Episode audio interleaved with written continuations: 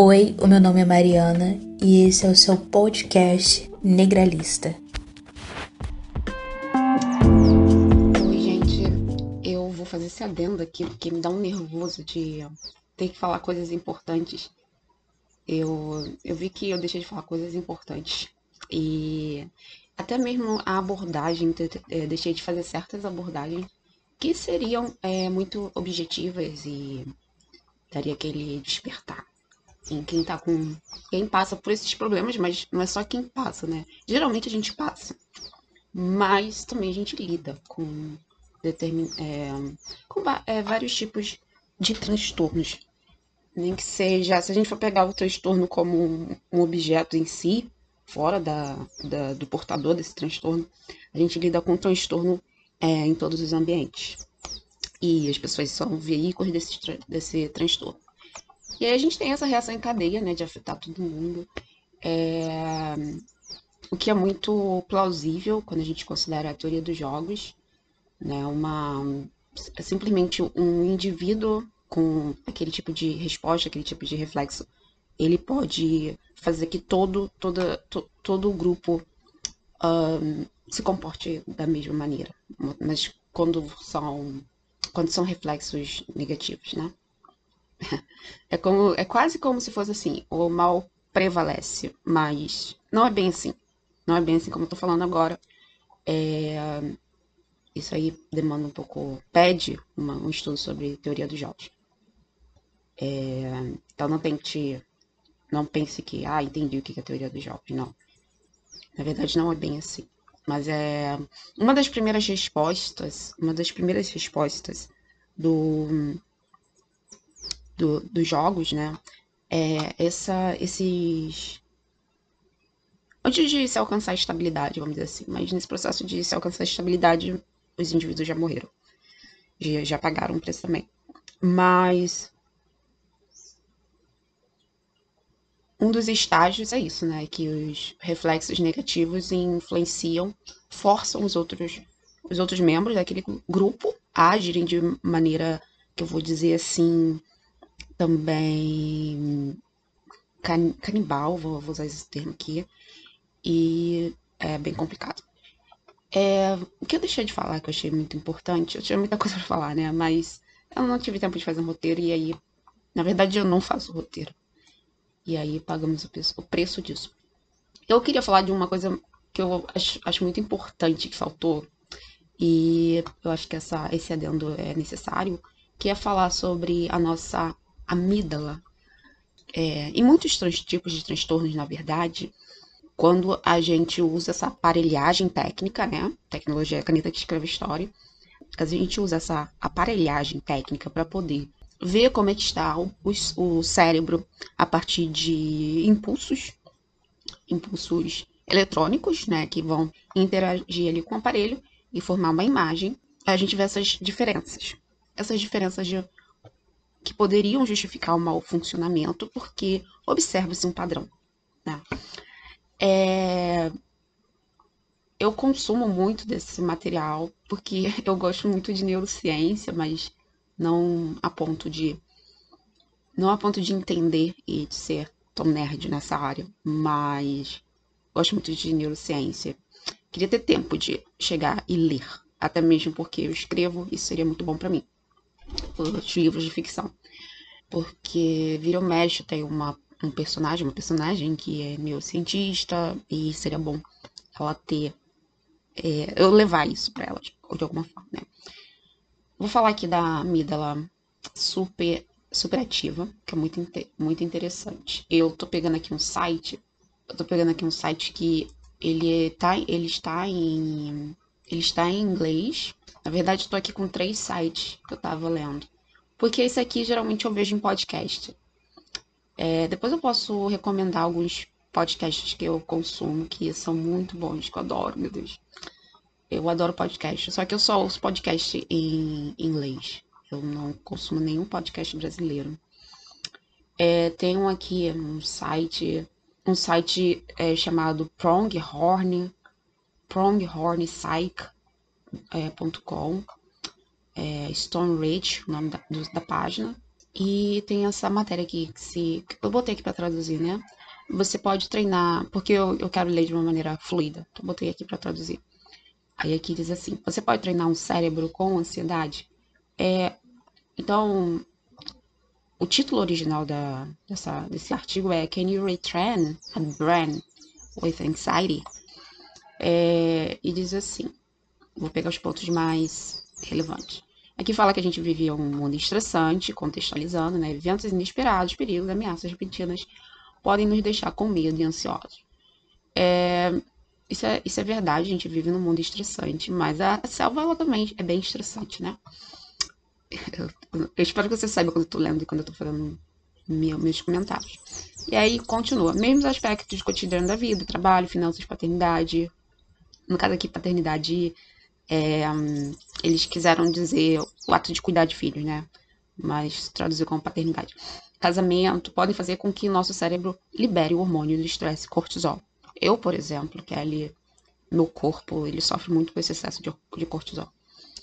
É, aí diz que um certo nível de ansiedade é normal, mas viver em estado constante de ansiedade pode inundar nossos cérebros com esses hormônios do estresse, tornando nossos cérebros hipersensíveis a ameaça se tornando mais difícil para nós pensarmos logicamente.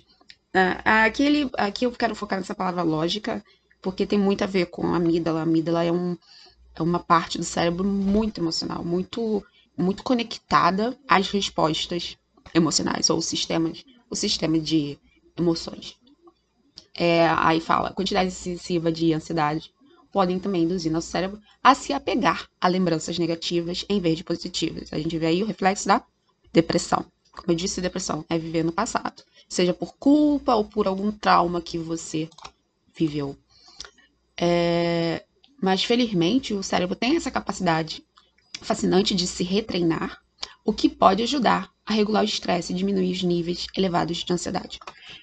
É bem legal essa introdução porque já está falando da neuroplasticidade, que é uma coisa que as pessoas ignoram muito, e especialmente, pessoal, que vai sentar para escrever sobre ciências sociais. Eles, eles ignoram tudo, né? Quase tudo das ciências, mas ignoram muito a questão da plasticidade é, do cérebro.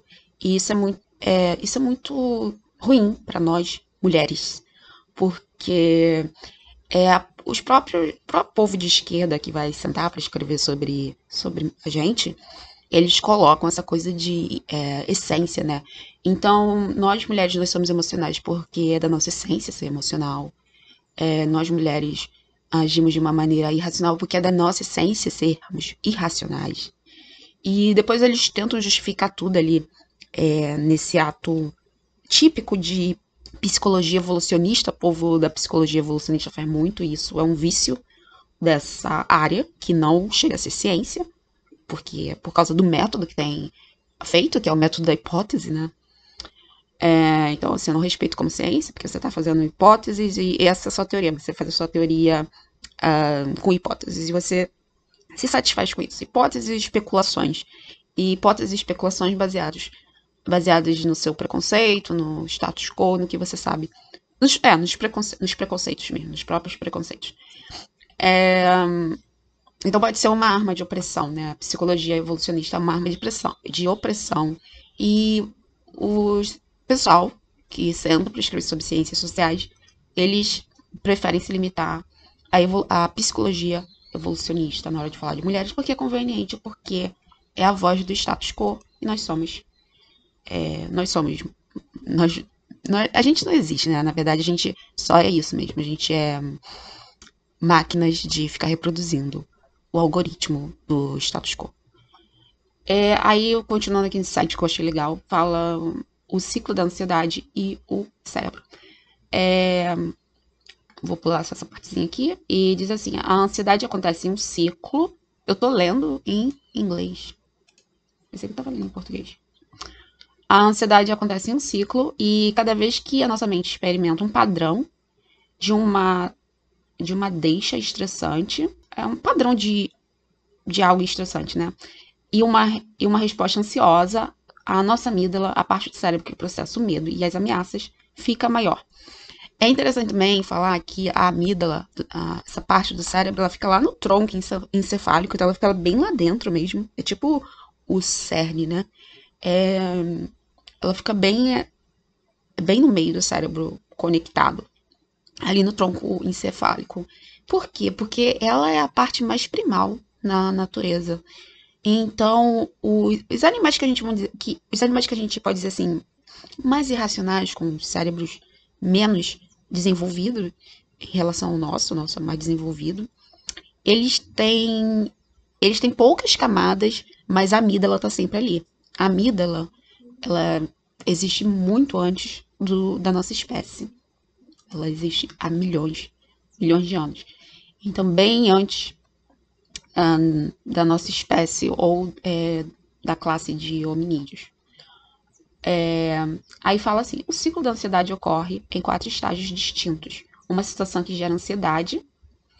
Uh, o ciclo da ansiedade começa no momento que você se depara com uma situação desconfortável que produz preocupação ou medo. Dominado por re emoções repentinas, seu coração dispara e seu corpo pode suar. A evitação acontece para aliviar o medo, a preocupação e os batimentos cardíacos acelerados. Então é aquela coisa de negar, né? Não, isso não está acontecendo. Exemplos comuns, de evasão incluem, ou seja, o escapismo que eu falei no outro episódio, incluem faltar a aula para evitar uma apresentação, usar drogas ou álcool para entorpecer os sentimentos e procrastinar. Oh, perfeito. Por isso que eu escolhi esse artigo aqui, porque eu gostei muito. O alívio de curto prazo acontece quando você evita a situação geradora de ansiedade. Esse estágio pode lhe dar uma sensação imediata de alívio e diminuir os sintomas de ansiedade. Infelizmente, esse estágio, esse estágio é temporário. Por isso que é chamado de curto prazo aqui, alívio de curto prazo, ou que a gente poderia chamar também de soluções, soluções paliativas. Crescimento da ansiedade a longo prazo. Eventualmente, o medo que inicialmente fez com que você evitasse a situação volta, geralmente pior. É, especialmente se você vive num sistema, né? Um sistema social que causa esse medo. Então, tipo, isso aí sou eu falando agora. Então, o seu cérebro se lembra de que evitar a situação do passado fez os sintomas de ansiedade desaparecerem. À medida que você se depara com outras situações que geram ansiedade, seu cérebro, tentando protegê-lo da ansiedade, piora os sintomas, o que aumenta a probabilidade de você evitar essa situação e reiniciar o ciclo de ansiedade. É sobre o cérebro, aqui um adendo meu, é, o que tem, o que os estudos têm convergido para perceber é que parece que nós seres humanos, nosso, é, o cérebro, nosso cérebro, ele, é, ele tende a pensar, ele tende a preferir reagir a curto prazo. É, eu acho que tudo se encaixa ali, né? Quando a gente pensa na expectativa de vida humana, alto índice de mortalidade, e talvez o, o cérebro tenha essa lógica, assim, vamos dizer assim, entre aspas. É, viver o agora, resolver as situações de agora, porque o amanhã não sei. Aí, continuando aqui, esse padrão de ansiedade ativa a amígdala, uma coleção de neurônios em forma de amêndoa localizada em cada lobo lateral do cérebro, que atua como um regulador automático de nosso comportamento. Uma amígdala sobrecarregada pode torná-lo mais propenso a exagerar as pistas emocionais. Respostas exageradas constantes podem desencadear níveis elevados de ansiedade e um estado constante de estresse. A boa notícia é que o cérebro pode, pode mudar, aprender novos padrões de comportamento. Assim, a amígdala vai se tornar menos ativa em momentos inadequados. Aqui fala da neuroplasticidade, que é muito ignorada, como eu falei. É, eu estou citando isso porque é importante você ter a neuroplasticidade humana. Especialmente quando você for ler hipóteses de leituras filosóficas ou sociológicas sobre a humanidade. Nosso cérebro é plástico. Então, assim, o que, que isso quer dizer? Isso, isso quer muito dizer que nós somos construções sociais ou culturais também. Então, assim, não adianta você chegar e ficar fotografando um cérebro de, é, de uma mulher e falar: olha, os cérebros das mulheres são atrofiados aqui nessa parte, então isso é porque é, é uma coisa das mulheres, né? Do fato de elas serem mulheres. E na questão de lógica, elas são. Elas não são muito lógicas quando comparadas com os homens.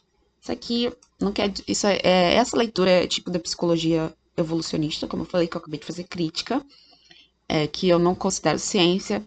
Não importa se você é um, um, evolu um psicólogo evolucionista, que no seu trabalho você aplica ciência. Eu acho que quando a maioria não aplica, então não é ciência. É, porque a própria área está permitindo esse método, né? Esse método da hipótese e etc. Por isso que eu fiz aquele episódio sobre metodologia, método científico, ciência, pra gente ter uma, uma, uma base, né? Infelizmente, eu, eu não sei, eu tenho receio que esse podcast seja mais consumido por brancos, brancas, porque eu vejo que geralmente as brancas, elas, como elas, elas reconhecem o valor do que eu tô dizendo, vamos dizer assim, elas reconhecem o capital cultural. Essa é a palavra certa. Elas reconhecem o capital no que eu estou falando. E aí elas consomem mais do que as negras porque eu acho que as negras estavam é, esperando que eu falasse de coisas que estão na cabeça delas programadas de serem mais importantes, que é como arrumar um parceiro, é, como ter um cabelo, como cuidar do cabelo, essas coisas mais. É, que é um escapismo, que é relacionado com escapismo, romantização e é, medidas a curto prazo. E eu acho que isso né, se encaixa aqui, porque é, a gente tá com essa amígdala superativa. Então, assim, eu prefiro esse tipo aqui de. Eu prefiro é, ter esse tipo de material que eu acabei de ler aqui como base pra gente compreender, ou compreender não, pra, pra gente explicar e compreender, compreender e explicar ao mesmo tempo um, os reflexos femininos. Eu acho que. Aí eu tenho que estender pra gênero também. Uh, as mulheres, elas estão com a amígdala super ativa. E isso vem lá desde a infância. Então a gente tem que. É bom a gente voltar para a infância. É, é difícil para muitas, porque muitas já esqueceram a infância. Eu conheço mulheres que apagaram a infância totalmente. E é, bom a gente voltar lá. E a gente, enquanto adulto, é como se a gente voltasse enquanto adulto e chegasse naquela situação e intervisse, né? Geralmente, esses traumas, esses traumas podem ser causados por outras crianças, mas também é causado pelos adultos. Ou não necessariamente adultos, realmente perigos do meio, né? E a gente chegar lá e tentar intervir como adulto, com um olhar diferenciado. Mas, né, como fazer isso? É, é melhor fazer isso em forma de terapia, né? Mas não precisa ser terapia clássica, pode ser outros tipos de terapia. Tem gente que usa uh, os enteógenos, as substâncias enteógenas, como a ayahuasca, como cogumelos e outras coisas, para fazer essa, esse retorno ao passado com os traumas, porque os traumas estão ali, né, no subconsciente. É, e aí ele, ele, o site dá aqui as soluções, né, falar, falar de meditação, muito interessante, muito importante também. É, eu vejo assim, até no, eu sou uma pessoa que. Eu sou muito calma em casa, né? Até porque eu vivo sozinha. Eu gosto de viver sozinha. Mas eu sou uma pessoa muito calma. Então, na minha casa, é como. Eu poderia dizer que eu, é quase como se eu tivesse uma, li, um, uma lua em Libra. Então, eu gosto muito do equilíbrio, da harmonia. E isso tem muito a ver com eu, eu ter preguiça, né? Então, eu não gosto de viver com as pessoas, porque quando eu tô vivendo com as pessoas, é, eu tô lidando com um monte de mentiras. E eu não gosto muito de mentiras. Aí isso me, isso me deixa assim, tipo corticária. Então eu sou, psico, eu sou psicossomática. Eu desenvolvo uh, minha pele, tudo, tudo cai assim quando eu tô cercada de brasileiros, vamos dizer assim. É, aqui fala meditação, terapia a terapia da exposição. Aí você pode ler esses sites que eu falei essa prática do tapping, que é ficar batendo agora. Gente, o site tá ficando em inglês toda hora. Não sei porquê. Eu tinha colocado em português. Essa terapia do tapping, que é ficar batendo também agora, tem, né? Depois você pode pesquisar. Respirar, né? Técnicas de respiração. Aterramento. Esse aqui eu nunca ouvi falar. Técnica do aterramento. Deixa eu ver como é que é em inglês. Não, agora não dá pra ver. E rir, né? Ah, eu uso muito isso. Acho que é por isso que muitas pessoas, muitos ind... é por isso que a comunidade negra é tão engraçada, né? A gente ama piadas. Ai, ó, eu acho que isso aqui explica muita coisa que uh, as pessoas, principalmente o pessoal de classe média aqui no Brasil, me achava estranha por causa disso. Eu, eu demorei um tempo para entender que isso era estranho, mas eu fico contando os casos, eu ficava contando os casos, né, que eu sofria, ou então que eu eu testemunhei na favela, aqueles casos horríveis, eu ficava contando rindo. E eu percebi que isso era um padrão, porque meu primo, que também cresceu na favela, né, no mesmo lugar, ele também era assim. E Meu primo, ele é muito engraçado, ele ama piadas. E agora ele tá fazendo terapia, mas eu, eu tenho certeza que ali na terapia. É, se a terapia foi boa, é, percebeu isso, né? Que apesar dele ser uma pessoa sempre alegre, rindo, positiva, é, tinha muito, muito essa coisa dele estar tá aprisionando os medos e os traumas ali, através do riso. Ele tem um tipo de humor e eu tenho o meu. Meu humor é bem mais, mais seco, mais britânico. E o legal é que ele entende meu humor e ele vai rir. É... Apesar de eu não fazer nenhuma expressão, de ser inexpressiva, ele vai rir. Mas as pessoas que rindo que ele, das piadas dele não vai entender que eu fiz uma piada. E eu faço piada em tudo, inclusive meu. Não Malika, né? Malika tem muita. É um livro de infantil, então tem que levar o humor pra ali, né? Obviamente, tem que levar o humor, com certeza. Então Malika tem humor, mas o projeto Reset, que é o livro de ficção científica, e é uma distopia. Tem muito humor. Eu diria que é um livro. é um livro pra rir, né? Depois que você entende. Mas é bem difícil detectar o molho por trás. E hum, tem muitas piadas internas também, não posso julgar as pessoas. Mas o, o terceiro volume eu botei o livro fanfic, que seria F-U-N, então de ficção engraçada. Fiz esse trocadilho com fanfic. Mas é isso. É, é assim, é uma distopia, então, né, tem tragédias, mas tem tragédias pesadas. Mas é, isso é parte da minha natureza, de rir. É é complicado. E, aí eu acho que a gente tem essa coisa do, da comunidade negra ser muito engraçado, meu Deus do céu. Nossa, o cérebro é muito criativo para fazer as pessoas rir. É... Mas, fora isso, fora ter que. Fora da gente usar o riso nessas situações, o povo africano é bem alegre também, né? É, eu vou parar aqui, porque já acabou mesmo o artigo, mas tem um outro artigo aqui que eu vou pegar um. Vou pegar algumas coisas aqui. No outro artigo esse artigo aqui é da healthline.com, que é mais conhecido. Aqui fala dos sintomas do, do da, da amida, da amígdala sequestrada. E aqui fala é, também de. Tem coisas interessantes aqui. Aqui, ao invés de falar meditação, fala é, da praticar, praticar atenção plena. É, tem também aqui que eu acho que falta é falar da terapia metacognitiva. Eu acho muito poderosa essa terapia. Tô tentando é, aplicar na minha vida mas pelo YouTube, porque eu não tenho terapeuta. É, controlar a respiração. Um, e é isso aqui. Eu acho que a racionalidade é uma ferramenta muito importante aqui nesse processo. Eu, eu, assim, eu não sei o que seria de mim sem os livros. Os livros que me, que eu diga assim, os, os livros, né? A ciência, os livros, livros de ficção mesmo porque os escritores eles tentam colocar ali as situações, né? E a gente aprende ali com aquelas situações. É... Aqui outra, outra abordagem também. Esse, eu separei esses três sites, deve ter outros. Muito interessante esse aqui. Esse aqui é para maternidade. Ele, o nome do site é motherhoodcommunity.com. É, aqui fala que a falta de privação de sono, ah não, a privação de sono, os sintomas né, são essa, esse problema no sono, ah, você é mais focado para mãe isso aqui, pouco tempo para se cuidar, é, um, des, um, desequilíbrio hormonal, adrenal, a Mariana falou da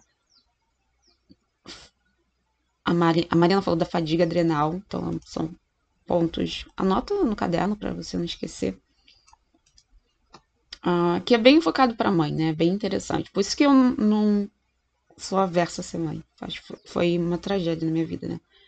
É, o brain, o, o, o cérebro primitivo. Aqui tem outra abordagem. O cérebro primitivo, ele se pergunta: eu tô seguro? É isso que ele pergunta, né? É, outra coisa que ele pergunta é: eu sou amado? E o, outra parte do cérebro pergunta: o que eu penso a respeito disso? Bem interessante essa abordagem, gente. E aqui fala, conheça o seu sistema de auto, é, de seu sistema de alarme de alto alerta. Muito interessante essa, esse, esse artigo. É, eu sei que a maioria não vai visitar o site. Por isso que eu, por isso que eu não, eu não pronuncio, eu só não menciono o site. Eu, felizmente, eu tenho que ler. É, mas a, o nome do artigo é Feeling Impulsive or Overly Emotional: Three Scientifically Proven Ways to Calm Down an, an Overactive Amygdala. Bem interessante. É, vou beber uma água e já volto. Então fica aí, não, sai daí não que eu já volto. Voltei, gente. Espero que não tenha demorado muito. É, por enquanto era isso. Isso que eu tinha para falar, de complemento. Eu acho que a gente não falou do cortisol. Não lembro da gente ter falado do cortisol no, no, no primeiro episódio. Mas é, tenta pesquisar sobre cortisol. Você pode estar com um nível elevado de cortisol no, no seu corpo. É, o que é bem, bem ruim. Um, então, assim, é bem complicado, gente. Esse tema é muito importante, né? E ele precisa de muito estudo. E aí a gente tem essas três esferas. A gente tem a neurociência, que é uma coisa mais fria, mas também dá respostas muito concretas, que é ciência. E a gente tem que pegar, né, e ver o que a gente faz com esses dados. É, é muito importante também ver. É, é muito importante ter a cautela de não fazer a generalização precipitada para toda a humanidade, porque a, a maioria dos estudos são feitos nos Estados Unidos e pode, aquilo que a gente vê, o cérebro é plástico. Então, aquilo que a gente vê nos cérebros dos americanos podem ser próprios da cultura americana, né? Então, é um cérebro que. Imagina que se, se fosse o, o, outro, outro caso, a gente pegasse cérebros de uma cultura onde crianças fumam, né? Desde crianças fumam ali tabagismo. Como é que seria o cérebro? Seria outro, teria outros outros padrões a ser identificados. Então, imagina se a gente fizesse generalização a partir daqueles cérebros que cresceram é, fumando com tabaco.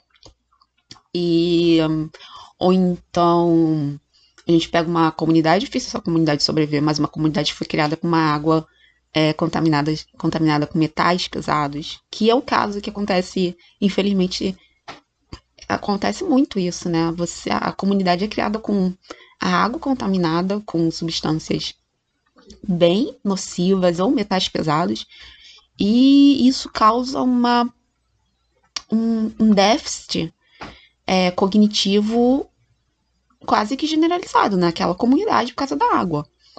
Tem casos aí que uma, uma geração inteira de crianças, chegando a um terço delas, ficarem inválidas e né, dependentes em, quando cresceram mesmo ainda da, dos pais por causa de contaminação de rios por metais pesados né, de mineradoras né, da, da indústria. É, a gente lida com muitos tóxicos na, no nosso dia a dia e faz parte da. Uma, da, uma das reações que eu vejo é a, a fuga, né? A, o escapismo, evitar falar disso. Então, quando eu falo assim, gente, é, os agrotóxicos, a Coca-Cola, a pessoa fala, ah, tudo dá câncer. Ah, isso, isso tá em tudo. A pessoa quer minimizar, né? E é aquela coisa de pensamento a curto prazo. Ah, não tô sentindo os efeitos aqui, agora então não me importa. Mas a gente tem um declínio é, cognitivo, a gente vê que a gente tem um declínio cognitivo aqui. Então, nosso meio é bem tóxico, né? Ele é ele é psicologicamente tóxico e também quimicamente tóxico. E até fisicamente também, quando a gente pensa na temperatura alta, né, no estresse da, da temperatura, a gente não tem um conforto de temperatura. E aqui no Rio de Janeiro, por exemplo, tem muitas ilhas de calor horríveis, casa do concreto, é, o desmatamento que teve aqui esse crescimento acelerado e exacerbado do Rio de Janeiro, cheio de concreto e tem ilhas de calor que eu fujo, que eu tenho uma resposta. Eu não sobrevivo ao calor, na verdade. Eu preciso de uma temperatura assim de 25, de 25 para baixo. Eu prefiro uma temperatura bem baixa do que o calor. Não consigo funcionar. Eu fico estressada e é isso. Meu humor muda de uma maneira muito perceptível por causa do calor. É, sou muito intolerante mesmo ao calor. Então, isso seria um estresse físico. E também agora a radiação, né? Hum, a os raios UV, ou UVB principalmente, tá fazendo mal pra gente. Ah, mulheres também usam roupas apertadas, né? O fato, acho que o fato de usar roupa já é um estresse para quem vive um estresse muito ilógico, né, da cultura que a gente pegou lá da foi coagido pelos pelos intelectualmente superiores europeus. A gente usa roupa, né? Acho bem triste isso. Mas também ficar sem roupa numa sociedade com homens tarados, também complicado, né? Que não respeitam nem meninas, nem crianças. É, vamos ver, vamos ver aqui. É, a gente também tem um, tá tendo um alto índice de autismo nas crianças, esquizofrenia. Tá, a esquizofrenia é legal que ela está sendo controlada por medicação. Tava explicando isso pro meu filho. Tava passando um, um, um parecer histórico para ele sobre esquizofrenia, que é bem interessante porque eu falei, você hoje não vai ver muitas pessoas esquizofrênicas, mas na minha época tinha muito. É, eu acho que a, a, os institutos psiquiátricos eles ficavam lotados, né, por causa da esquizofrenia. Mas agora eu acho muito legal isso, que a esquizofrenia tá podendo ser controlada com a medicação. A bipolaridade é bem complicada também. Uh, e outras coisas, né? Tem, tem pessoas que têm ansiedade generalizada, transtorno de ansiedade generalizada, que é diferente de ter ansiedade. É, é, bem complicado também. Tem pessoas que têm síndrome do pânico. É, aí eu vou entrar nesse, nesse outro ponto que eu queria falar. Que foi depois que eu bebi água, na verdade. Então, assim, é, a gente tem essa polêmica sobre a medicação, que seriam as soluções neuroquímicas, bioquímicas é, da psiquiatria para resolver aquilo a curto prazo, mas de maneira contínua, né? Então, essas drogas são drogas porque alteram o estado que está ali da mente, é, psiquiátricas, né? A gente tem essa polêmica. E é uma polêmica baseada também no histórico, a história da, a história da, da medicação é, psiquiátrica tem. Enfim, acho que é o processo, né? E a gente tem a questão do capitalismo, que fode com tudo, né? E tem, a gente tem essa polêmica. Eu vou entrar nesse, nesse ponto, porque é muito importante, principalmente para a mulher negra, porque a gente é bombardeado com informações e com visões. Eu vou tentar despolarizar essa questão. É... Quando era mais nova. Na verdade, foi recente que mudei minha visão. Mas não que não que eu tenha autoridade para dar minha opinião, mas particularmente eu sempre olhei essa questão assim da psiquiatria de uma maneira cética ou posso dizer assim, não confio, não confio nessa gente, não confio na indústria farmacêutica e eu tava certa, não é para confiar. E aí, aí, então, assim, eu era muito alinhada, né? Já dando spoiler do, da minha posição aqui. Eu era muito alinhada a, ao polo que é contra a medicação, é contra dar drogas para as pessoas para como forma de cura desses transtornos psiquiátricos. E tem gente que diz que nem é transtorno, né? É, eu vou eu vou então entrar nessa, nessa parte. É, eu tenho os meus transtornos. É fácil me patologizar, por exemplo. É, já que eu não sou. Já que eu sou diferente das outras mulheres, vamos dizer assim, me enquadro muito na categoria de mulheres com Asperger. E eu sempre fugi disso, sempre, mas eu sempre fui, como é que eu vou dizer? Principalmente namorado, né? Que namorado é uma, um, namorado tem um contato mais íntimo comigo e tem mais acesso, né? Então, a pessoa, a pessoa tem mais acesso, tem, ah, eu tô aqui, eu posso falar isso pra Kelly. Talvez o que todo mundo pensa, eu posso chegar lá e falar. Mas eles, não, era incomum eu ouvir de homens dizendo que eu tava, que eu tinha Asperger. Um, talvez eu tenha. Eu acho que quando eu olho, quando eu vejo os olhos de quem tem Asperger, eu acho que eu tenho, meus olhos são parecidos com dessas pessoas, eu vejo meus olhos ali. Mas não é esse transtorno que eu, que eu tenho, que eu tô tratando agora. Eu acho que o que, se fosse reclamar do, da síndrome de Asperger, vamos dizer assim, o que me incomoda é a hipersensibilidade. Mas eu, não, não deveria me incomodar com essa hipersensibilidade, mas em, em relação às outras pessoas, eu realmente sou hipersensível. Eu sou hipersensível ao cheiro e, e a tecidos sintéticos. Então, eu tenho muito problema com as tranças sintéticas que nós mulheres negras usamos. Essas tranças dão feridas na minha cabeça, no meu pescoço. E aos tecidos. Eu demorei para entender isso. É muito difícil de me concentrar. Então, imagina, a gente usa aqui, principalmente no Rio, essas coisas de tactel, a lingerie sintética. Então, assim, cresci com esse desconforto. Perdi muito tempo da minha vida me coçando e não conseguindo prestar atenção por causa dessa, dessa hipersensibilidade acordando de noite, porque eu não posso ter um lençol nem com 4, nem com 10% de poli, poliéster, tem que ser 100% algodão. Aí, quando eu tardiamente percebi isso, acho que até por acesso à informação, eu troquei tudo por algodão, tudo. E a lingerie também, né? Eu não diria que eu uso lingerie, né? Mas é, eu troquei por algodão. Aí já fica uma informação, vê se você não tem hipersensibilidade. Cheiro também. É só isso que eu reclamaria do, da questão de asperge. É, a incompatibilidade é muito alta, né? Com, a, com as pessoas. Mas é difícil, porque eu, eu, também poderia se enquadrar. Eu não, eu, eu tenho certeza que eu tenho, que eu sou esquizoide. Então, para um esquizoide, a incompatibilidade com as outras pessoas é ótimo, porque o importante é as pessoas se afastarem e não não chamarem a gente para festa, não querer fazer visitas. E infelizmente não tem sido assim. Então, eu não sei o que eu faço para afastar as pessoas. Parece quanto mais eu me esforço, eu talvez eu devesse ser pegajosa para as pessoas se afastarem de mim. É, então gente já falei de muitos transtornos aí, né? Mas o que eu tô agora tratando é finalmente é o transtorno de déficit de atenção e hiperatividade, que foi muito difícil. Então eu tô há anos lutando com isso. O que acontece? É, eu, eu não tô muito. Eu não me importo muito com o um, diagnóstico em si. De dizer, você tem transtorno de déficit de atenção e hiperatividade, tal como esse grupo de pessoas. Isso não me importa. O que me importa é, você tem essa categoria de sintomas, esse grande rol de sintomas, que se encaixa nesse transtorno. Ou seja, você tem isso em comum com essas pessoas.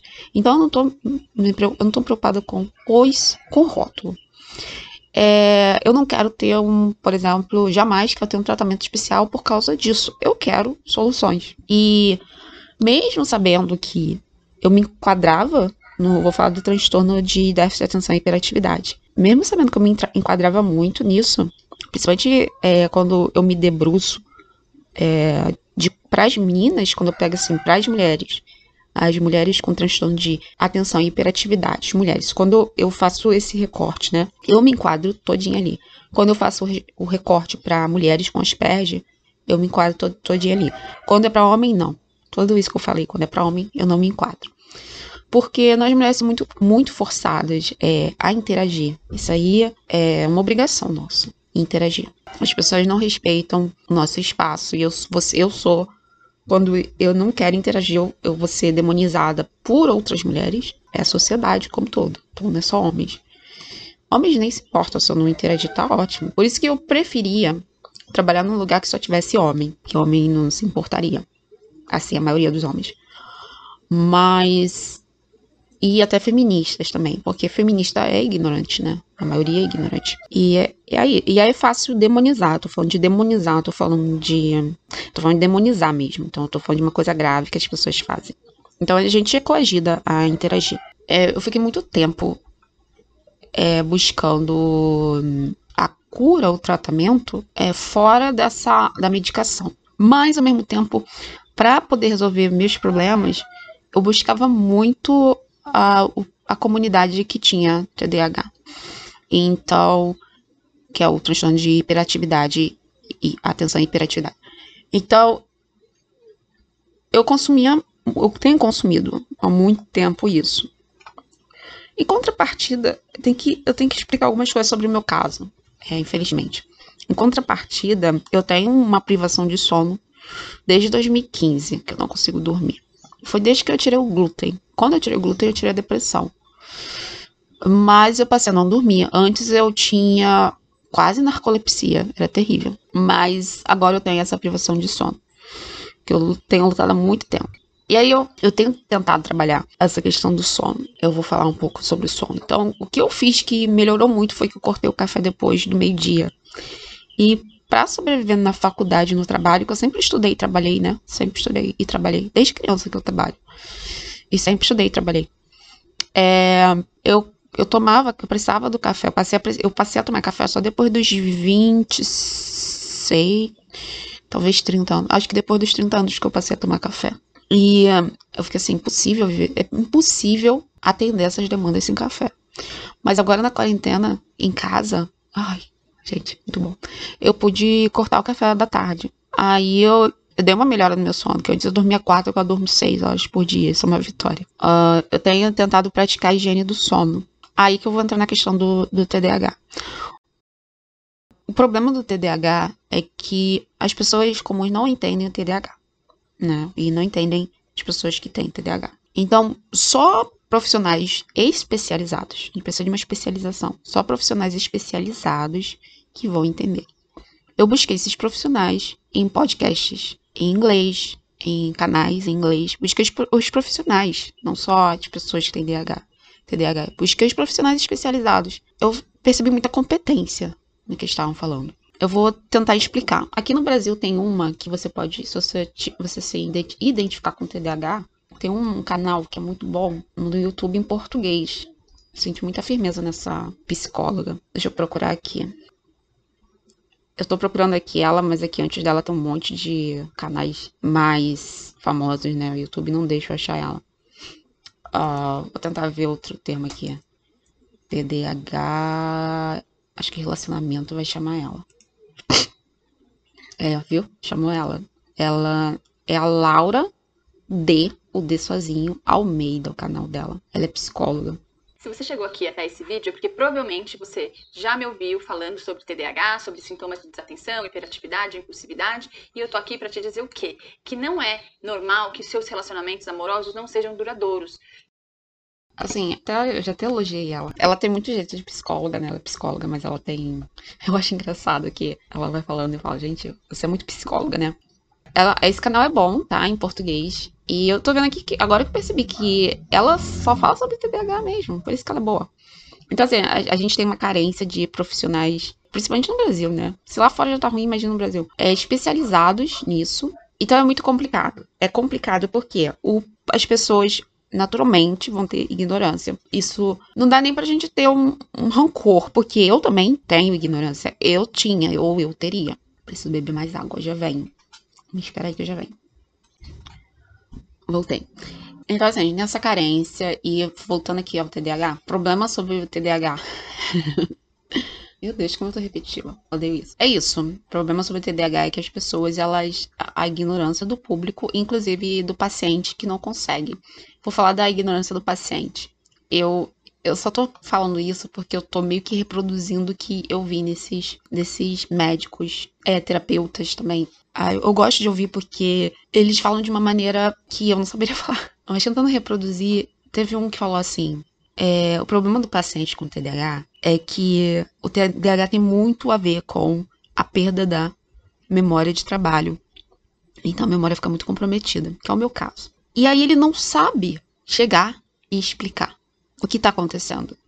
Então é isso, gente. O problema é esse mesmo. O problema é Vou, eu vou dizer que eu tenho TDAH aqui, para fins pragmáticos. Como eu tenho TDAH, eu não lembro de quais são os meus problemas. Complicado, gente.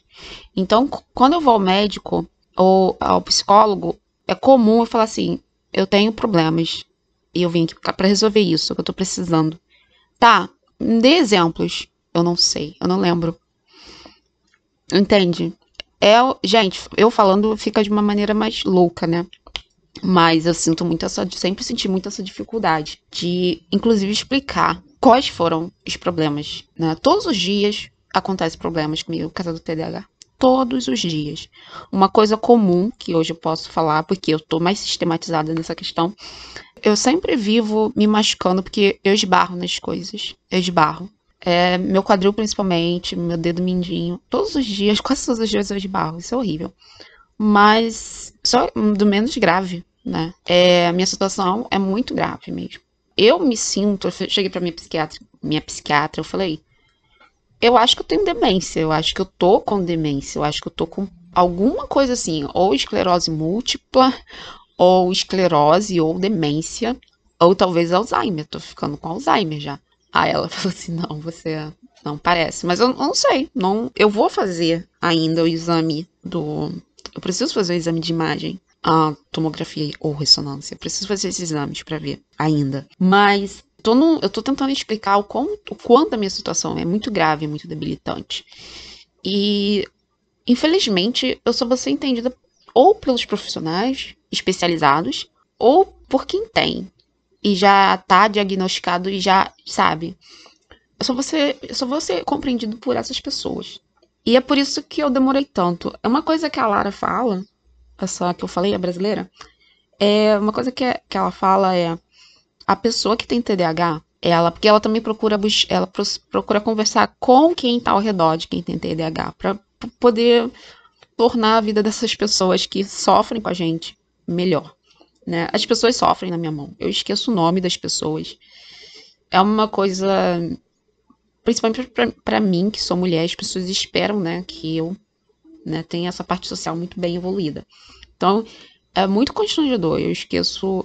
A forma como eu esqueço o seu nome é uma forma constrangedora que eu não quero entrar em detalhes. Eu tenho essa, essa grave dificuldade de lembrar de nomes. E por mais que você fale assim, faz a técnica de lembrar fazendo associação, tipo o que o Michael Scott fazia naquele episódio in The Office, que ele, ele pega estereótipos absurdos das pessoas para fazer associação para lembrar o nome dele delas. É...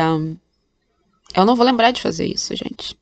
Então, como a Lara disse, o problema do, de quem tem TDAH é que ele já ouviu, ele já sabe de tudo aquilo. O que, que tem que fazer, já sabe da solução. Mas ele não lembra de fazer a solução. Então, é assim como muitas pessoas têm TDAH, eu sou cheia de agenda. Tenho agenda, tenho caderno de anotação, eu tenho dois quadros. Eu, eu tô falando isso porque eu vi uma menina num canal de TDAH que ela falou assim: Gente, eu tenho muitos quadros de organização. Eu percebi que eu tenho três. E eu tenho dois, eu Kelly tenho dois. E eu não lembrava que eu tinha. Então, assim, a minha casa, ela. Eu, eu acho as soluções da minha casa de coisas que eu nem lembrava que eu tinha comprado. E eu só tô podendo sistematizar isso agora. Então, eu vou lá e compro a agenda, porque todo mundo fala pra botar na agenda, mas, gente, a, a gente esquece. E não é só esquecer, é procrastinar também. É bem complicado. Eu não quero transformar esse episódio em TDAH, mas infelizmente eu tô, né, polarizando para isso. É, o que que acontece? Eu lutei muito tempo para tomar medicação. Eu tô fazendo mestrado. Cara, não tá dando. É, eu tô com um declínio muito alto. As coisas pioraram. Mas não se esqueça que eu tenho privação de sono. Então, assim, é... o fato de eu não dormir agrava. Por isso que eu não me coloco muito ali no TDAH, mas, com, mas eu tô dentro. A gente, o diagrama de Van é quase todo. Só a única coisa que falta é a infância ali. Mas eu já ouvi falar de hiperatividade mental. Minha mente é hiperativa. É... Agora, quais são as causas? as causas podem ser sociais. Sim, podem ser. É... Provavelmente é. Eu passei por muitos traumas na infância, sou uma mulher negra. É, minha amígdala pode estar hiperativa, né? Mas eu tenho esses reflexos que atrapalham a minha vida e é, é horrível, é horrível. É, conviver comigo também é horrível. Meu filho sofre muito, né? É que são, gente, são coisas assim que hum, são bem graves mesmo, as coisas que eu tenho feito, porque eu esqueço. Uh, é muito difícil as pessoas entenderem o quanto eu não tenho memória. A minha memória, eu acho que dura um segundo. Então, por causa disso, foi como eu falei para Mariana: uh, meu celular é capaz de parar na geladeira. E eu, ou então eu tô procurando meu celular e o celular tá comigo, na minha mão. É uma coisa louca, né? E as pessoas, elas sempre lembram. Se você é assim, como é que você estudou física? É... Mas assim, eu não sabia que pra aprender física você tinha que decorar, tinha que ter boa memória. Né? Tipo. É justamente por não ter uma boa memória que eu sou ruim em biologia, por exemplo. Porque biologia ama lidar com esses nomes estranhos. Mas física não, física é muito sintética, né? Então física é ótimo para mim. Se você está tentando aprender física através de decoração, você teve professores ruins. De decoração, não de decoreba. Você teve professores ruins que não te ensinaram o jeito certo de aprender. Ou então você está fugindo do jeito certo de aprender. É... Então, assim, o mestrado é na área de física, né? É, na, na área de física nuclear.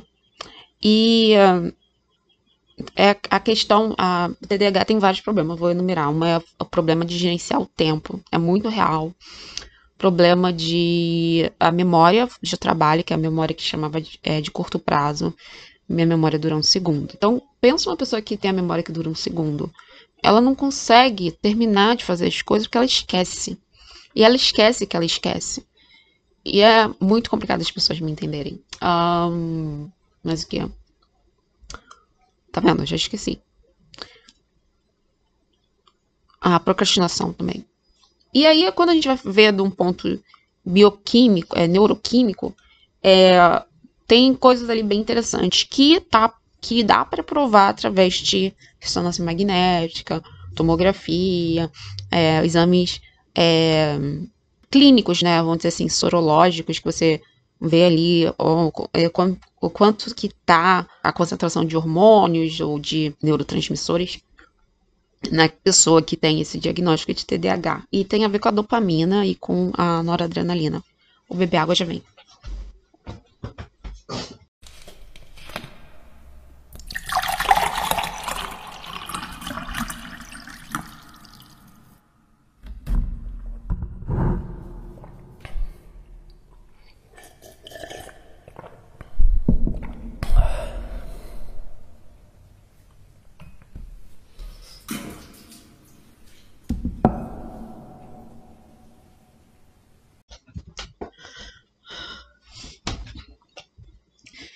Então, é tentado. Acho que todo mundo tem ouvido bastante, gente. Nos últimos anos, eu passei muito concentrada, tanto na, nos pacientes, tá? Tem pacientes que já que fazem tratamento fora da medicação. Tem pacientes que fazem com a medicação. Tem pacientes que, desde criança, que já sabia que tinha TDAH e né, tem aquela, aquela trajetória de vida. Mas também com neurocientistas, neurologistas, né, os médicos no caso, os terapeutas, os psicólogos e os psiquiatras. Então, eu tenho ouvido uma diversidade de pessoas. Tem os coaches também. Coach, é coach, né? Eles também, é, eles têm a contribuição deles. Então, eu tenho consumido muito essa galera, mas a galera da neurociência é, eu acho que é a mais legal para mim, porque é mais objetiva né? Eu não acho que tem que ser o fim, mas é a mais objetiva. Então, o que, que eu decidi fazer? Eu decidi. É, eu comecei com a automedicação, não estava dando certo. Isso foi esse ano mesmo. É, deve fazer três meses. É, três meses. A primeira não deu certo. Na verdade, estava dando bastante errado. Aí eu fui tentar outra medicação. Ah, essa medicação foi maravilhosa. Nossa, sinto até falta dela. Maravilhosa. Assim, a medicação me mudou da água pro vinho e eu me tornei tudo que eu queria ser na vida.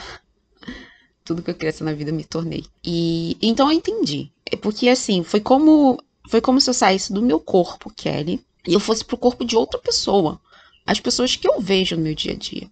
Então eu deixei de ser eu para ser outra pessoa. E eu tive até uma, nesse, nessa medicação, eu não vou citar o nome, eu tive até uma desassociação do meu corpo, porque eu virei, eu fiquei, como é que eu vou dizer?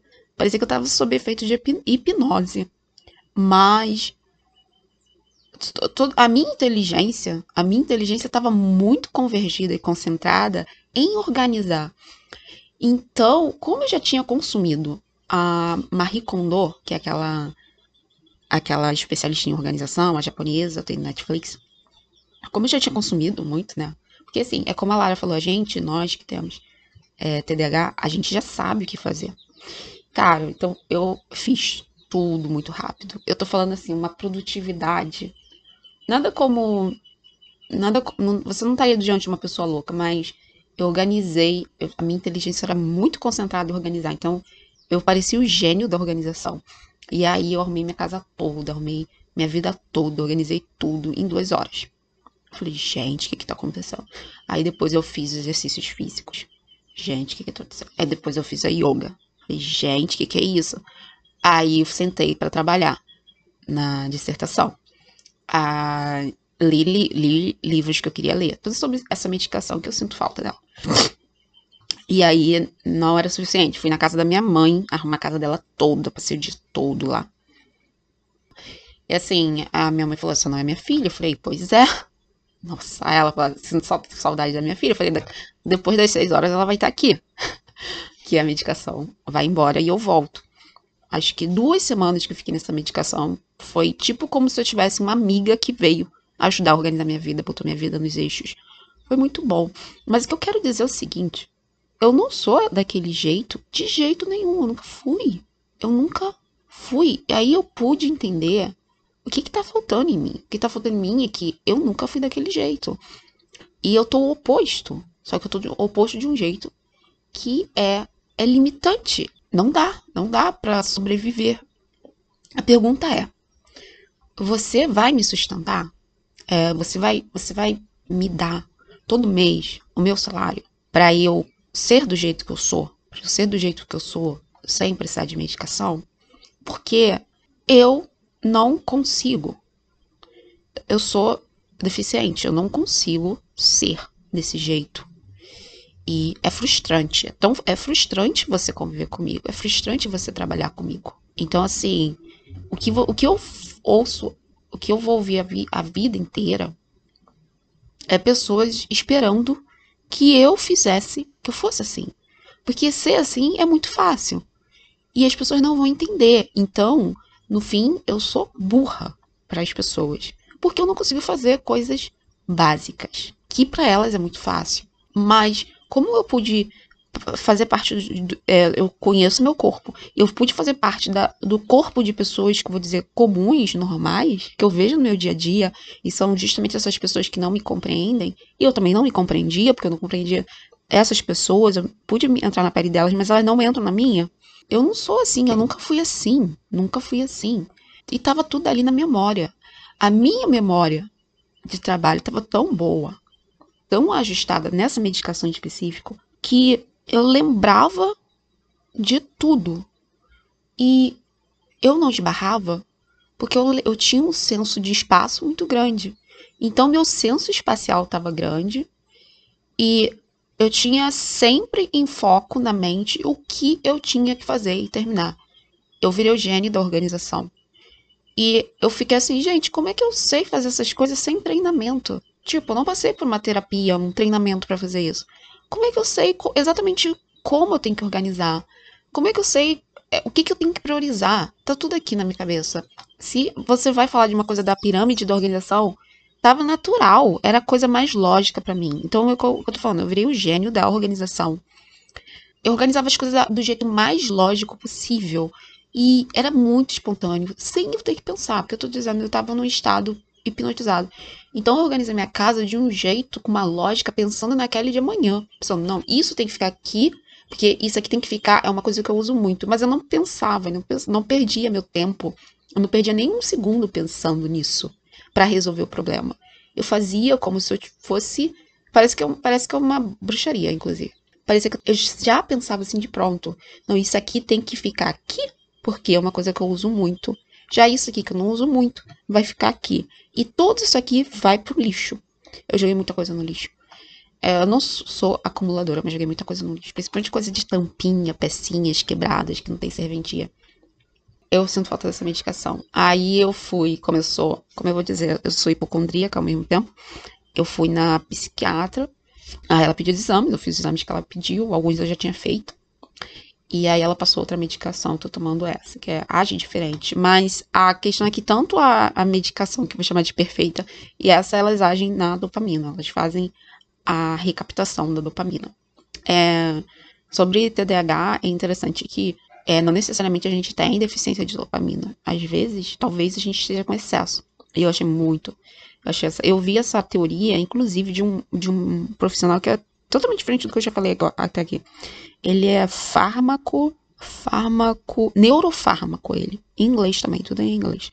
Ele é neurofármaco. Então ele, ele, é, ele entende muito de drogas, como as drogas funcionam.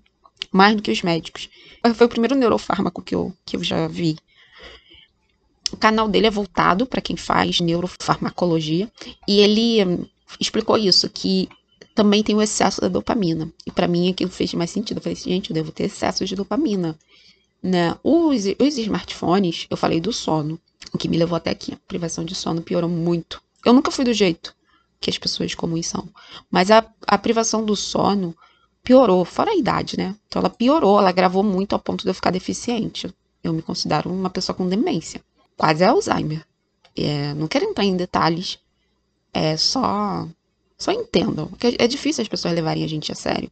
No meu trabalho, então, nem se fala. Eu tenho muita dificuldade do povo me entender. Então, eu posso ter excesso de dopamina também. Não é só a deficiência, mas o excesso também dá problemas ali na, na hora da, desse neurotransmissor entrar na sinapse, fazer o que tem que fazer. Porque é um, é um processo muito complexo, acontece em frações de segundos, mas são várias reações químicas que acontecem em cadeia. O que, que causa excesso de dopamina. Smartphone, smartphone ele causa excesso de dopamina. O legal é que com a medicação eu não tolero smartphone. É muito bizarro. A medicação ela me corrige muito. O gerenciamento do tempo. Não tem coisa mais maravilhosa do que você saber usufruir 15 minutos do seu dia. E eu nunca fui assim. Então, 6 horas para mim era 15 minutos. É bizarro, mas só quem tem TDAH vai entender. Com a medicação, 15 minutos são 6 horas é, o gerenciamento do tempo com a medicação para mim tá pronto. E o que, que a medicação permite eu fazer? Ela permite que eu faça finalmente a terapia. Qualquer terapia que você quer que eu faça. Se você quer que eu faça exercícios, eu faço com a medicação. Eu não vou fazer sem a medicação. Eu faço os exercícios até o fim. Todas as séries que você passar, eu vou fazer. Tudo direitinho. Eu vou me lembrar de respirar. Sem a medicação, nem me lembro de respirar, eu não faço certo. E eu não tolero, não suporto exercícios físicos sem medicação. E eu preciso fazer exercícios físicos. Com a medicação, eu faço exercícios físicos. Você quer que eu faça yoga? Com a, medica com a medicação, eu faço yoga. Você quer que eu faça terapia cognitiva? Eu vou fazer. Você quer que eu leia aquele livro para poder entender meu problema? Eu vou ler. E ao mesmo tempo eu vou fazer o meu trabalho que eu tenho que fazer, porque é o que me dá sobrevivência. Você não vai me dar o meu salário. É, você quer que eu tenha o meu menu, meu cardápio todo organizado, pronto? Eu vou ter com a medicação, porque eu, tudo isso ao mesmo tempo. Você quer que eu acorde cedo? Eu vou acordar cedo. Quer que eu acorde cedo e vá caminhar para tomar sol para ter vitamina D? Eu vou acordar cedo, caminhar e tomar sol para absorver vitamina D com a medicação. Porque, como eu falei, é importante se acordar cedo para poder tomar sol e produzir o GABA que eu falei no, outro, no último episódio. Eu vou fazer tudo isso com a medicação. É, você quer que eu termine os meus livros e pare de esquecer o que eu estava escrevendo? Eu vou fazer isso com a medicação. É, você quer que eu faça terapia metacognitiva? Vou fazer com a, com a medicação. Quer que eu faça técnicas de respiração? Vou fazer com a medicação. Então, sem a medicação, eu não vou conseguir fazer isso. Mas as pessoas que não estão na nossa pele não conseguem entender que a gente não consegue ser assim. Eu só entendi o que as pessoas estavam cobrando de mim, o que as, como as pessoas queriam que eu fosse, depois que eu tomei aquela medicação. Porque eu entendi, eu falei, cara, eu tô sendo que nem fulana é, e cicrana. E para eles aquilo é natural. Para mim aquilo sempre foi impossível, eu nunca fui assim. Então eu não perdi isso. Piorou. A minha inabilidade de organizar as coisas ficou cada vez pior, mas eu nunca tive essa habilidade. É, você me dá uma pilha de livros, eu não consigo. É, eu vou demorar muito para amar, mas na, sobre a medicação eu fico como ninja. Essa medicação que eu tô tomando agora, ela é diferente. É porque as duas, elas têm, elas meio que têm o mesmo efeito, não tanto. Mas elas, elas agem da, na dopamina de jeitos diferentes. E essa também age na noradrenalina. E ao mesmo tempo é antidepressivo. É, é engraçado também que essa minha medicação, ela desativa esses sintomas exacerbados do TDAH ilimitantes do TDAH, lembrando que ninguém vai me dar meu salário para eu ser eu, o que eu sou no dia a dia, tipo, uma pessoa que procrastina, né? Não vou nem entrar em detalhes. E que esquece e que não tá aqui também, porque o nosso relacionamento, qualquer relacionamento comigo fica inviável, porque eu não tô prestando atenção em você. E a vida passa. A vida, ela escorre pelo ralo. Então, eu não tenho saudade. Tem coisas boas, coisas ótimas. E daí? Quero abrir mão das coisas ótimas, que é ter TDAH, que é essa habilidade incrível de ficar fazendo associações e pensar em tudo ao mesmo tempo. Não preciso disso. Eu preciso disso para exercer a arte, a criatividade e fazer o que eu faço e as coisas que vocês gostam de consumir. Mas pro meu dia a dia, tanto pros relacionamentos quanto pro, pra carreira, tá inviável. Eu tava quase buscando um jeito de me aposentar por invalidez. Porque é, tomo esporro todos os dias. E eu não sei porque eu tô tomando esporro. E as pessoas estão me acusando de coisas que eu não sei me defender, porque eu não lembro se eu fiz isso mesmo. Bizarro. Só quem vive na pele que, que consegue entender. E vai fazer todo sentido para as pessoas que vivem isso. Aí falar, caraca, é isso mesmo. Mas quem não vive acha surreal. Então, a mente, ela precisa desse equilíbrio, né? As causas podem ser sociais, mas também podem ser que a gente, o nosso, o, gente já veio do útero bugado, que o útero também tá tóxico. O útero ocidental. É, eu tô usando a medicação para isso. Meu filho também, eu botei ele para se medicar porque ele foi morar em outra cidade. Ele, sabe, ele tem depressão. E ele é homem, ele tá dentro das estatísticas de suicídio. Então, assim, é, ele tá fazendo terapia. Nem, a gente tá fazendo a terapia, a gente tá tentando é, alcançar a cura, né? Dessas condições. É dieta, né? Busco, eu, tomo suplementos, faço tudo. Sem a medicação não vou conseguir. E mesmo coisa a pessoa que tem depressão. A pessoa sem depressão, ela não vai querer nem ir até o terapeuta. Ela não vai querer praticar exercícios que vai aumentar o nível de dopamina e serotonina no cérebro dela para ela parar de ter depressão. Ela não vai querer sair no sol para tomar vitamina D. Então, a medicação faz ela fazer isso. Então, eu acho que é importante, não estou querendo generalizar, e não estou dizendo aqui não estou falando, não estou te forçando e nem te falando para você tomar medicação. Você faz o que você quiser, assim como eu fiz o que eu quis, e não deu certo para mim. Eu teria tomado, eu teria tomado essa decisão que eu tomei tardia, que eu me acho estúpida, inclusive, por não ter feito anos atrás. Aí, onde eu estaria, tenho certeza que eu não estaria na merda. Porque eu estar no Brasil, eu considero que eu estou na merda, sempre. Mas eu não vou deixar meu filho em outra cidade sem medicação. Ele está fazendo terapia. Então, assim, eu pago terapeuta para ele, ele vai pro, terapi vai pro terapeuta todo, todo, toda semana. Ah, essa parte é muito boa.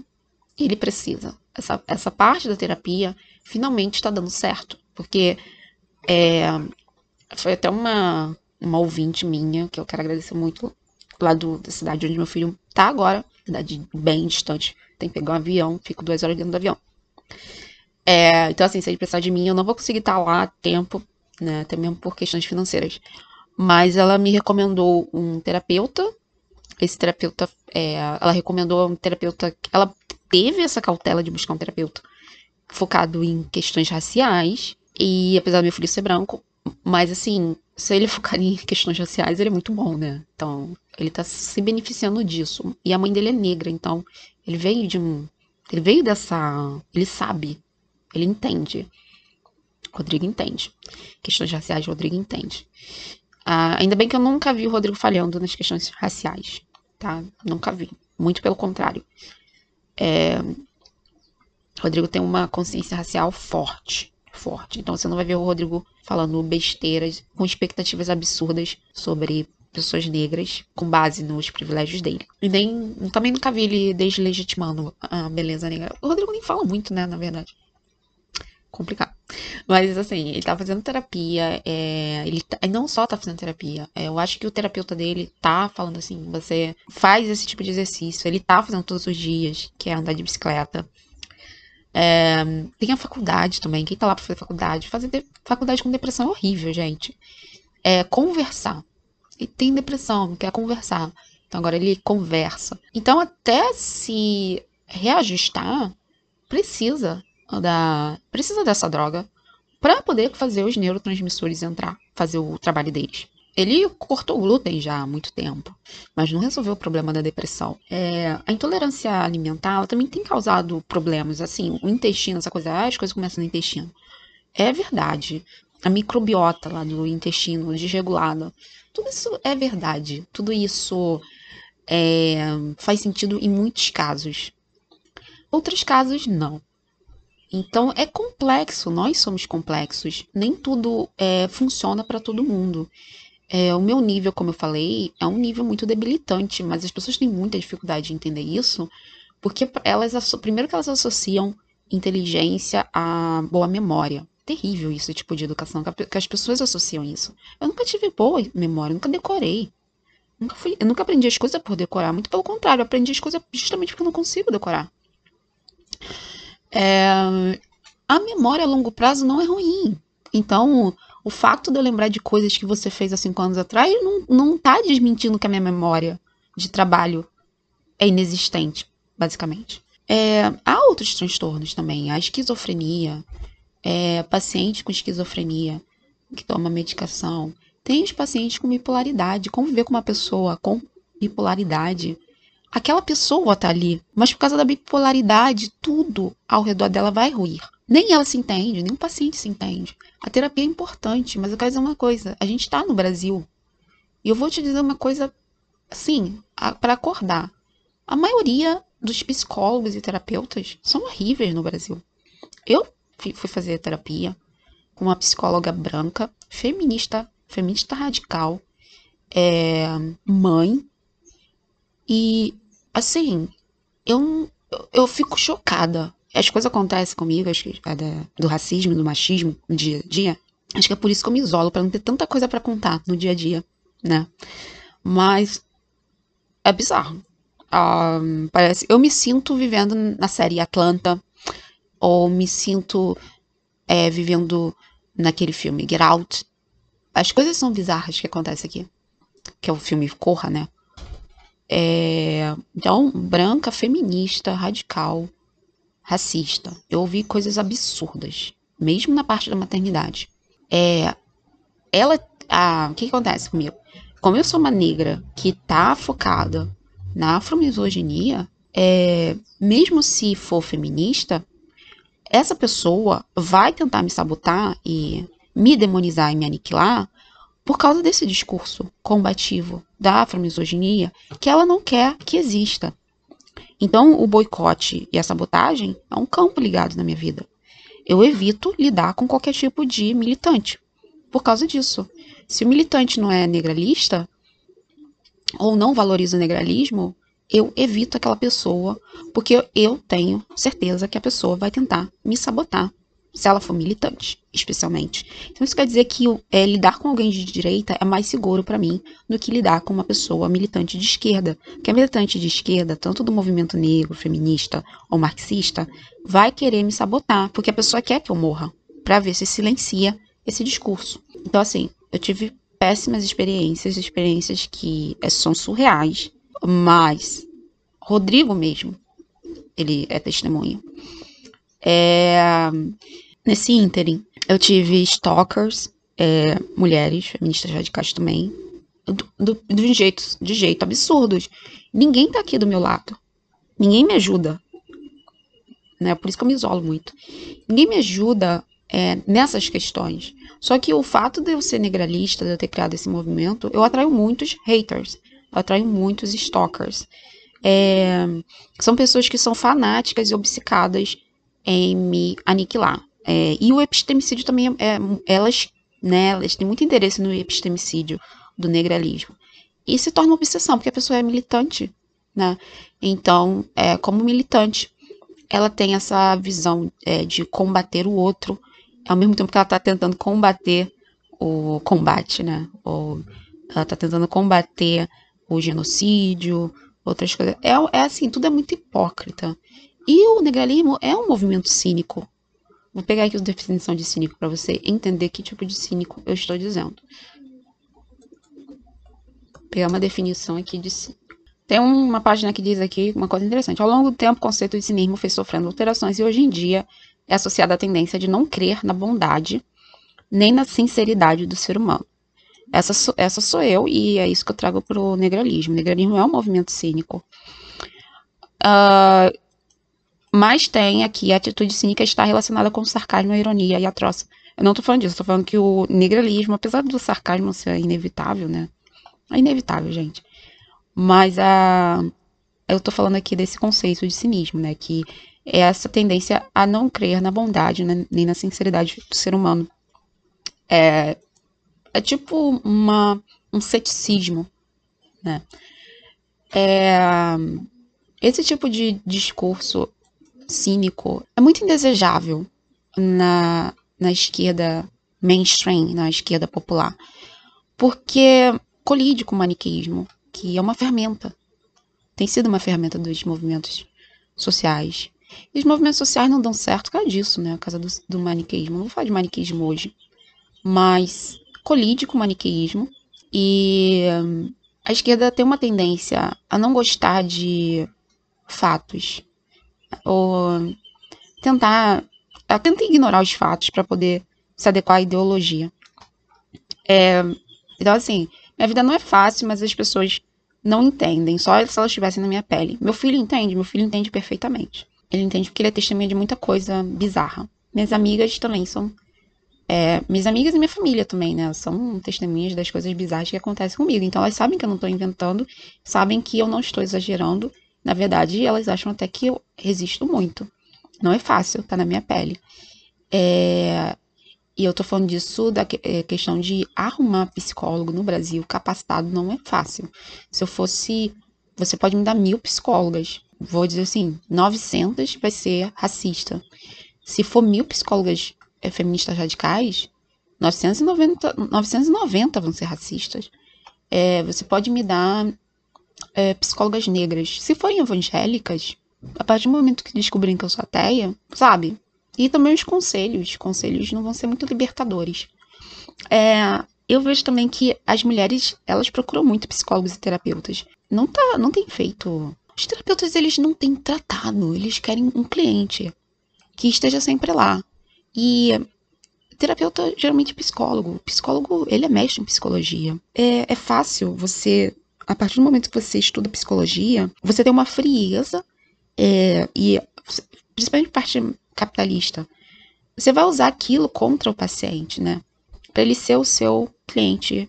Então, sabe aquela coisa do curso de inglês que é, fica para você não aprender inglês e ficar sempre dependente dele?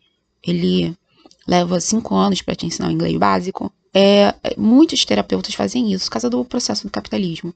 Então, a terapia, além de muitos não estarem bem capacitados, essa realidade, é difícil, gente. A gente está dando que está tá demandando que as pessoas se apeguem a soluções inexistentes na prática. É, além de não serem bem capacitados, tem essa, essa questão do capitalismo, né? Então, eu preciso dessa pessoa aqui. Então, ela nunca vai ser curada, porque eu não quero que ela nunca precise de terapia. Essa é a realidade. Eu vejo que as, muitas mulheres que fazem terapia querem me fazer de terapeuta.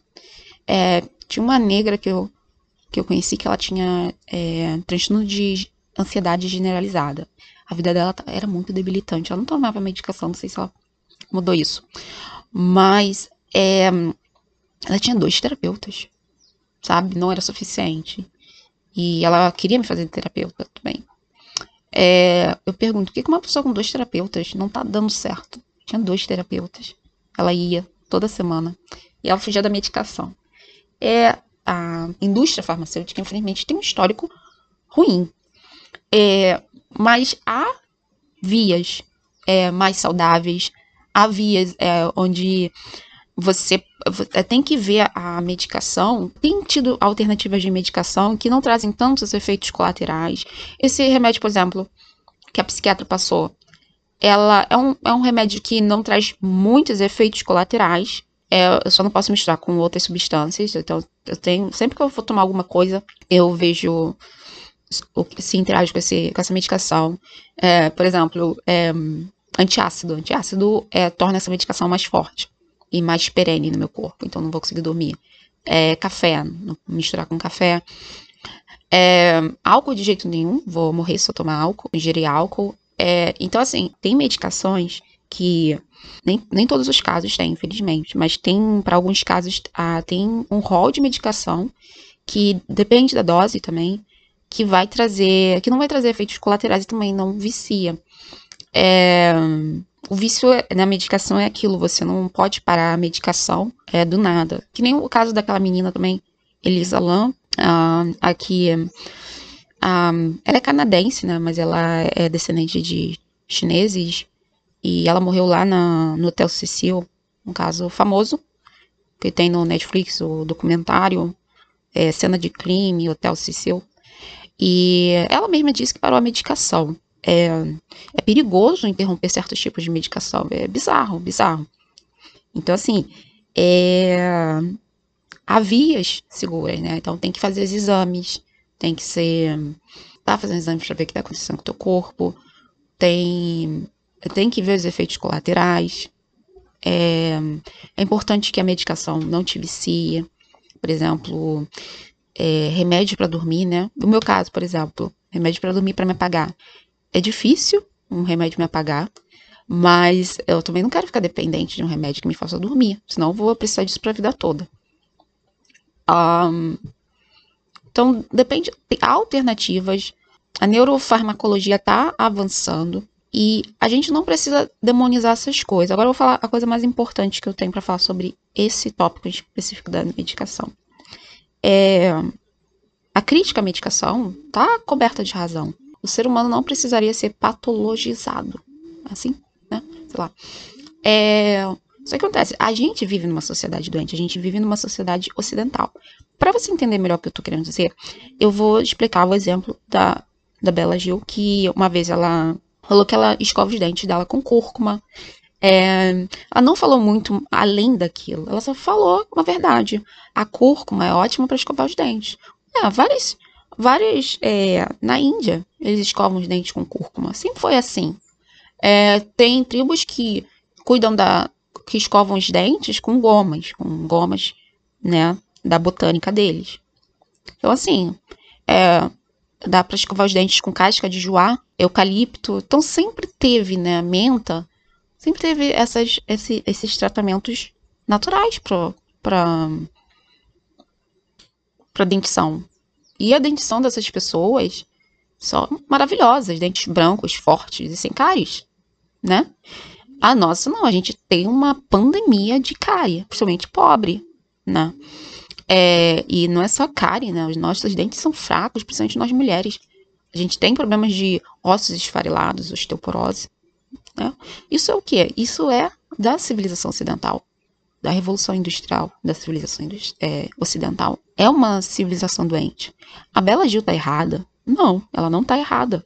Só que acontece, essa coisa ótima que é a cúrcuma com óleo de coco, seja lá o que for, para cuidar dos dentes, numas, é, indivíduos que usam e abusam de doce, a ponto de o sangue tá tão doce que o, o açúcar vai chegar através do sangue lá na polpa do dente, né? Que é aquela, aquele, aquela parte mais interna do dente. Tipo, o dente ele tem contato com o sangue, então o sangue já doce já, né, já traz aquele açúcar pro, pro paciente. Então, assim, a alimentação da gente demanda, é, as bactérias também que a gente está contaminado, demanda o quê? É, essas, esses produtos que até desgastam o nosso dente, né? Então, o flúor vai ter mais eficiência, a ponto de se dizer que é essencial pro, pro dente, do que esses tratamentos naturais, que são projetados para uma, uma nutrição é, saudável, que é o que a gente não tem. Então, infelizmente, é aquilo. Para o Ocidente, para a vida no Ocidente, a gente está precisando de soluções radicais. E se a gente vai conseguir ter uma via, um estilo de vida alternativo, ao mesmo tempo até caro, é, para sair desse círculo vicioso de autodestruição do Ocidente, uh, isso é um processo, é um processo moroso, não é fácil. Principalmente quando a gente tá falando de adultos, né?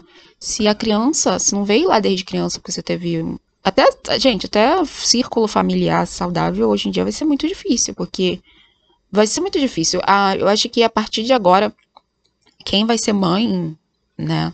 Vai ser mulheres que não estão que não deveriam ser mães. Porque se elas tomaram a decisão de ser mãe nesse mundo, é porque as coisas não estão batendo bem ali na cabeça delas. E acho que a gente vai ser assim, né, agora, as gerações. Que antes as mulheres inteligentes eram forçadas a ter filhos. É, ou sãs, né, mulheres sãs. Mas essa é a realidade, é, principalmente para adultos. A gente, pra gente poder sair disso, é um processo. É, se eu tivesse sido treinado desde criança, praticando esportes, minha mãe organizada, tudo isso, eu viria, teria vindo desde a infância assim.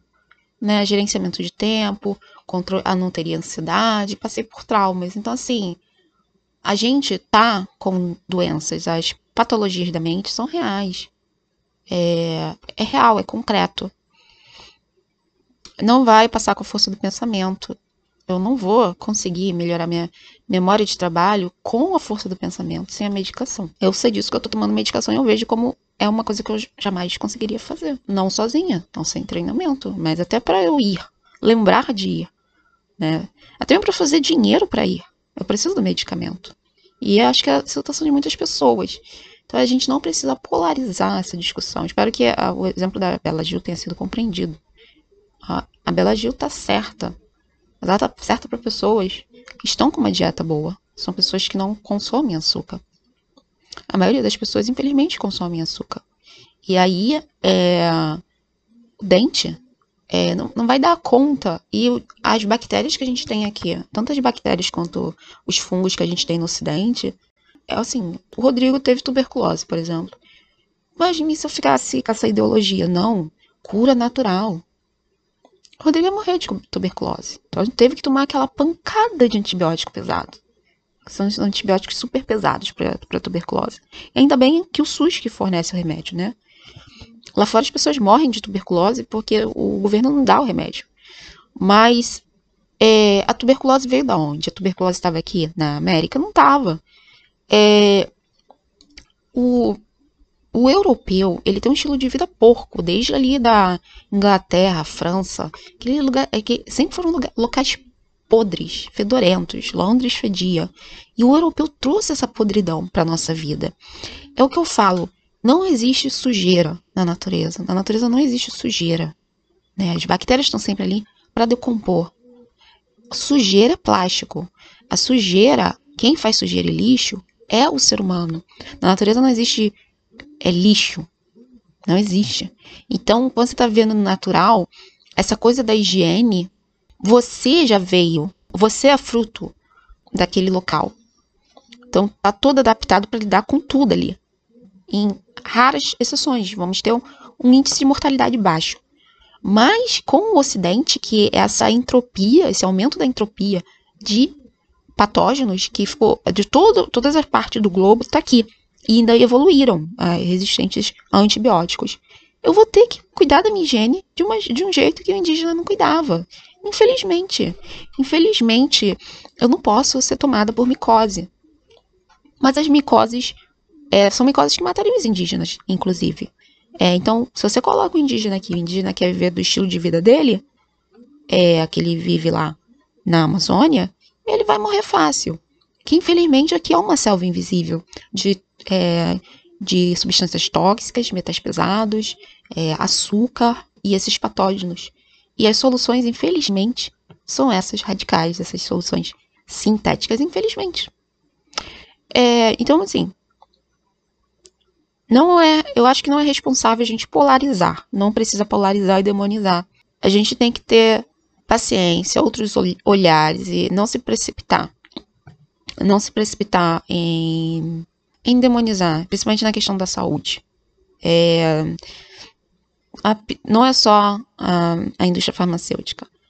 A psiquiatria e a psicologia têm históricos terríveis de abusos, tá? E também as, como é que eu vou dizer, os tratamentos alternativos também têm históricos de abusos, né? Tem gente que muito charlatanismo aí. É, então eu vou polarizar? Não, eu como negralista, eu vou tentar você vigilante, cínica, como eu falei do, do um, da definição de cinismo que eu dei, você vigilante e você é, vou usar e abusar do capital cultural, sempre buscando informação, para ver o que é melhor para mim. É, sem depositar paixões e sem me apegar idealismos e ideologias. Assim como eu tive que dar antibióticos pesados, que ferrou com a fauna, a flora, que, que ferrou com a flora intestinal do meu filho e outras coisas. Na verdade, a pele dele ficou linda, né? Porque tratou a acne por causa do antibiótico natural. É, mas a medicação tinha os efeitos colaterais, assim como precisei dar antibiótico, porque ele pegou tuberculose. E assim como a gente está que tomar vacina, eu me ferrei com a vacina, por exemplo, que eu tomei. É, a gente está tendo que tomar vacina por causa do Covid. Covid não estava aqui, esse, essa, essa variante. É, a gente está vendo na globalização, não mudamos nosso estilo de vida, a gente não é índio, a gente não está vendo como índio. Então, infelizmente, a gente precisa usar essas ferramentas. Eu tenho que usar matemática todos os dias para poder não me perder no, no mundo de mentiras que é do que é vivendo um mundo ocidental, sou bombardeado por mentiras todos os dias. Tem que usar matemática. São ferramentas. Teria que usar tanto matemática, teria que usar cálculo avançado, é, no, vivendo numa tribo, com a minha tribo, sabe, nesse universo paralelo? Não. Não. Estaria, estaria, sim, no assentamento cultural. Mas aqui tenho. E é isso. Não polarize as questões. É, e a gente evoluiu muito, ainda bem, até mesmo por causa de, dessas reclamações, né? Ainda bem. Mas a gente evoluiu muito no, na, na neurociência e na neurofarmacologia. Eu, eu recomendo, e eu acho que a gente tem muito que evoluir ainda também na psiquiatria, na psicologia e na terapia. Os terapeutas e psicólogos têm que mudar. Estão terríveis. Eles. Assim, eu tô ciente, gente, que a psicologia tem várias técnicas ali de manipulação. E tem psicólogo que sabe disso e abusa disso, né? O mundo não é assim, o mundo não é preto no branco. A gente precisa ter cautela, principalmente na parte da, da saúde mental. Então eu, eu, eu, eu digo a você para aí do outro lado, mulher negra. Eu, eu me arrependo de não ter tomado medicação antes. Eu não, eu não vou parar de tomar essa medicação enquanto eu não me sentir curada. E dizem que não tem cura no meu caso. Mas eis-me aqui tentando a cura através da terapia. Eu tô fazendo. Tô fazendo e quero um dia chegar a esse ponto. Larguei a medicação, mas minha memória tá bem tratada. Minha dopamina tá ajustada. É isso que eu quero, obviamente. Eu sou egocêntrica e inteligente, então eu tô. Eu sou muito preocupada com o meu corpo. Isso me. É isso que guia a minha dieta, é isso que guia minhas escolhas. E essa medicação não tá me dando efeitos colaterais. Os efeitos colaterais são até bons, que a, essa medicação que eu tomo, por exemplo, é para parar de fumar. Então imagina, você poder parar de fumar com uma medicação. Eu não, não fumo, não tenho problema com fumo, não fumo nada, na verdade. Até, já tentei, né? Já tentei fumar é, cigarro de camomila, sabe? Essas coisas assim, para poder controlar a ansiedade. Eu não consigo fumar. Mas, gente, você tem uma medicação para você, você parar de fumar e ela funciona, sabe? É, o meu remédio, na verdade, ele é para isso. E aí, é, o efeito colateral é o tratamento do, do TDAH. É, controla a compulsão também alimentar. Então, sabe, imagina você que tem que tá com compulsão alimentar porque foi construída, não vai passar com a força do pensamento. Aí você consegue controlar essa compulsão alimentar e por causa disso você consegue resolver a sua vida, diminuir o nível, controlar. Você pode estar tá com o pé na porta da diabetes, ou talvez você esteja. É uma ponte. O que não pode acontecer é você deixar de fazer a o, o, o é, treinar somente, né? Fazer. A, eu falei, eu comecei falando de neuroplasticidade. O que você não pode deixar de fazer é corrigir o teu cérebro de uma maneira fisiológica, né? Ele é neuroplástico, então você retreinar o cérebro. Então a terapia não é para ser abandonada. Infelizmente, estamos com carência de terapias, estamos com carência de tudo. Tá? A gente está com carência de todos os tipos de profissionais capacitados professores, médicos, psicólogos, é... até o professor de pilates, professor de yoga não está capacitado, né? Eu tive aula com um yoga de verdade, assim, nossa, que diferença. Minha mãe também, minha mãe tá fazendo pilates. Ela também, né? Eu falei, viu, mãe, é assim. Ela sabe que tem profissionais e tem profissionais. Eu falei, viu, mãe, a diferença? Tem profissionais e profissionais. O que mais tem aqui no Brasil são profissionais incompetentes. Eu, curiosamente, por exemplo, eu sou competente, mas não quero, né? Não quero trabalhar, não quero. Porque não seria valorizada. Então, eu tenho as minhas competências aí, mas não quero. Prefiro, prefiro ficar no meu emprego. Prefiro ficar no meu emprego do que exercer a minha profissão com competência, porque não me sinto valorizada nem pelo cliente, nem pela, pelo salário. Eu vou ficar por aqui.